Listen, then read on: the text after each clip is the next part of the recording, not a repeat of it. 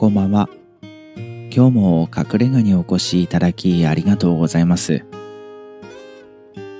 突然ですが、変なことを聞いてもいいですか？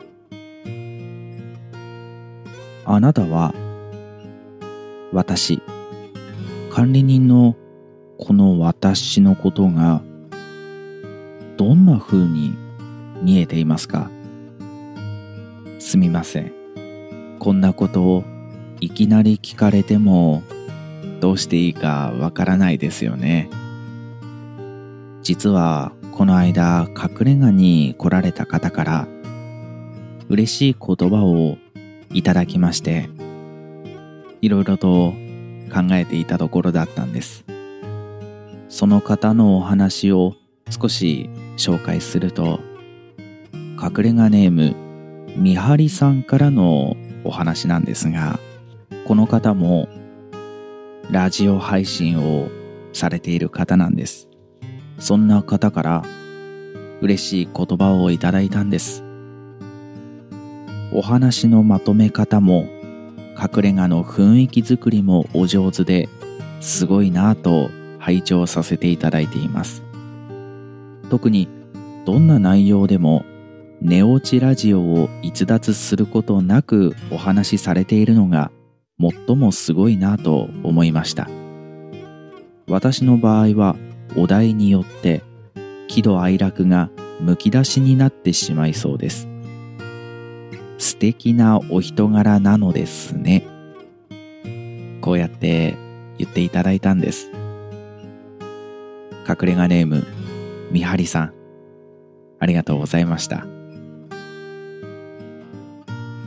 この隠れ家でお話をしていることについてこのように受け取っていただけたのはすごく嬉しいなって思っています。そして素敵なお人柄。そんな風に言われることも私もそれなりに人生を歩んできましたがあまり言われたことのない言葉でしたので嬉しいようなちょっと恥ずかしいというか、むずがゆいような、そんな感じがしました。この隠れ家ネーム、みはりさん。お話の中で、この方もラジオ配信をしているんですが、ラジオのトークテーマによって喜怒哀楽がむき出しになってしまうそんなお話をされていたんですがその時に私はできるだけ感情はフラットにして生きているんですってお話をさせていただいたんです。今日はその話他の隠れ家に来られている方々にももしかしたら伝わる部分があるのかなって思ったのでそのお話をしようかなと思います。感情がフラットということは感情の起伏があまりないということですよね。私はこの感情の起伏これが自分にとってはあまり都合のいいものではないなと思うようになってから最初の頃はすごく意識的に感情の波があまり大きくなりすぎないように過ごすようにしていました。今ではあえて意識をすることもなくそういうふうにすることができるようになったんですがどうして私が感情をフラットにすることを選んだのか。答えはすごく単純で心に余裕がないからなんですよね。感情がフラットな人って周りから見たらどういう人間に見えるのかというのがちょっと気になったので調べてみました。気になることがあるとすぐ調べちゃうんですよね。今回もちゃんと調べましたよ。感情がフラットな人というのは常に平常心を保っていて淡々としている人。なるほど。確かにそうですね。その中でももう少し具体的な人間像みたいなものを調べてみると感情がフラットな人は例えば決断力があるとかトラブルが起こった時に冷静に対処できる。とか周りの人から見て一緒にいると居心地がいい。と感じたり視野が広い。そんな人が多いみたいなんですがいくつか私の中でそれは違うなって思ったことがあったんです。私が調べたところではこんなことも書いてありました。いつも心に余裕がある。メンタルが強い。こんな風に書いてあったんですよね。私は自分で言うのもなんですが感情はフラットにして生きていると思っているんです。ですが決してメンタルが強いわけでもなく心に余裕があるわけでもありません。むしろ逆です。逆だからこそ感情をフラットにして生きようって決めたんですよね。心に余裕がないしメンタルが弱いから感情をできるだけ動かさないでいたい。そう思ったんです。こんな風に考えてみると分かりやすいかもしれません。例えば喜怒哀楽嬉しい楽しいこの感情がプラスだとしましょう。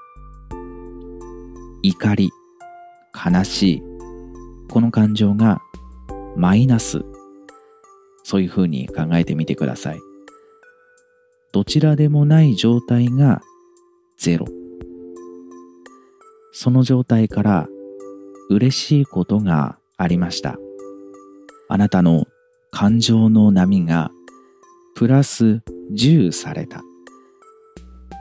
その直後にすごく嫌なことがあって悲しい気持ちになった。あなたにとってはその出来事がマイナス10の出来事だったとしましょう。プラスの10からマイナスの10まで一気に落ちるんです。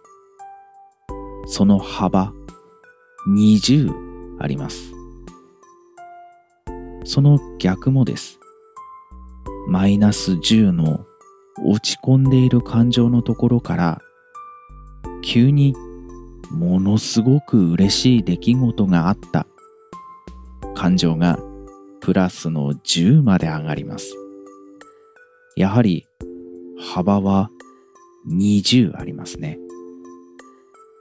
この幅が大きければ大きいほど疲れてしまうな。そんな風に思ったんですよね。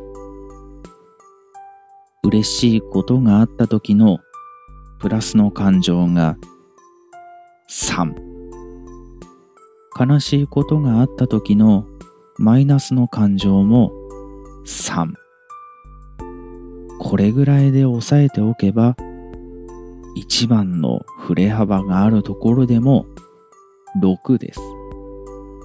20に比べたら随分減りますよね。心の余裕がないからできるだけその振れ幅を小さく小さくしていきたい。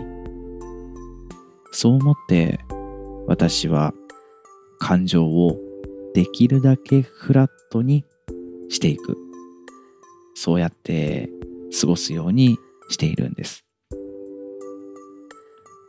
これを全くのゼロにできるかと言われると、それは無理だと思いますね。無理だと思いますし、そこがゼロになってしまったら、果たして人間としてどうなのだろうか、そんなことを思ってしまいます。ロボットみたいですよね。それは少し寂しい感じがするので、幅は小さくても感情の波というのは持っていたいなって思うところもあったりするんです。そんな私ですが、感情の波がはっきりしている人、少し羨ましいなって思うところもあったりするんです。楽しいことがあった時に大喜びできる人。それこそプラスの感情が20にも30にも大きくできる人。逆に悲しいことがあった時、辛いことは少し嫌ですが、例えば感動できる映画を見たとか本を読んだ。そういう時に心を動かされて涙を流すことができる人。ちょっと羨ましいなって思うんですよね。自分は望んで感情をできるだけ動かさないように過ごしていこう。そう決めたんですが、感情がちゃんと動く人のことを羨ましいと思ってしまったりすることもあったりするんですね。きっとそういう人は私なんかよりも心に余裕があってメンタルが強かったりするんでしょうか？それとも何か私のまだ知らないメンタルを守る術があるのか？心に余裕を作る方法があるのか？それはわかりませんが私にはできない生き方だなーってつくづく思いますね。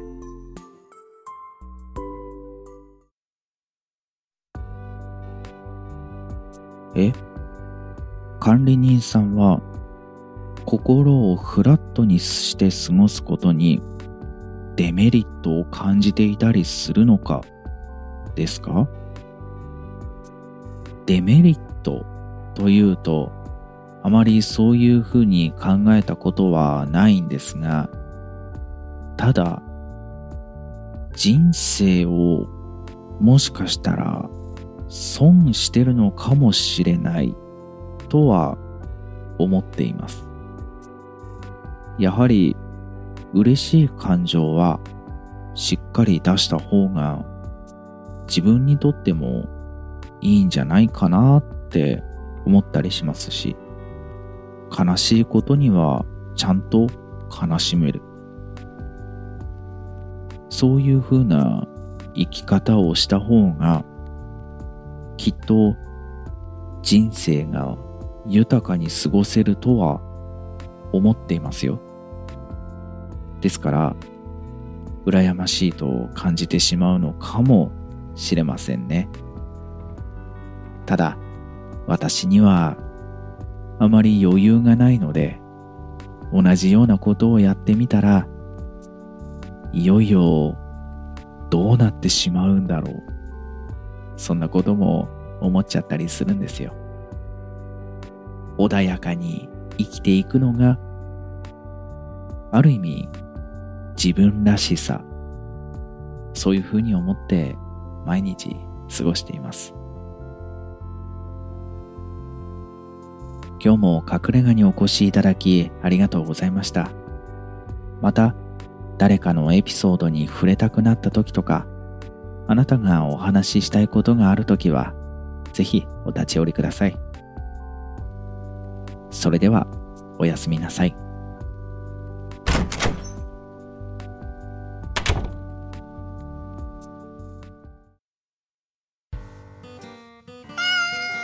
ああ、もちちゃん。今日はさ、感情はフラットにして過ごそう。そんな話をしていたんだよ。うん。この過ごし方をするようになって、もう随分経つから、あんまりいつ、どういうきっかけで、そういう風にしようって思ったかは、もう覚えてないぐらいだったりするんだけどさなんかこの間ねうちの子供たち遊んでいるところを見てたの。そしたらさまあ僕の子供だよ。同じ血が流れてる同じ遺伝子が受け継がれてるはずなんだよね。実際僕にそっくりだなって思うところもたくさんあるんだけどでも子供たちって感情をちゃんと表すよね。もちろん子供だからっていうことはあるんだろうけど僕みたいにさ心をフラットにして生きていこうなんてみじんも感じないよね。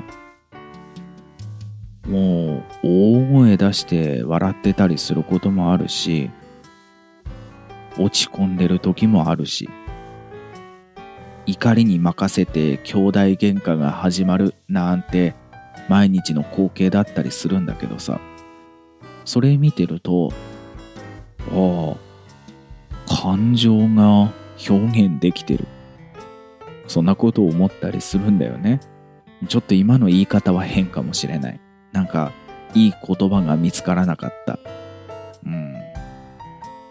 そういう光景を見てるとさ、僕自身、多分子供の頃は同じだったと思うんだよ。もちろん小さい時からそうだったわけではないはずなんだよね。いつからこうなっちゃったんだろうそしてこうやって過ごすことが自分にとっては一番穏やかに過ごせるんじゃないか。辛い気持ちを回避して生きやすくなるんじゃないかって考え始めてしまったんだろう。そう思ったんだよ。まあなんとなくだけどね。世の中の荒波に揉まれて世の中の理不尽さに耐えて耐えて過ごすことで自分は感情をフラットにして生きていくのが良さそうだって感じたんだろうなっていうのは思ったりするんだけどさ。なんか悲しいね。うん。何とも言えない気持ちになっちゃった。うまく言葉にできないや。世の中。ね。じゃあもちちゃん。今日も帰ろっか。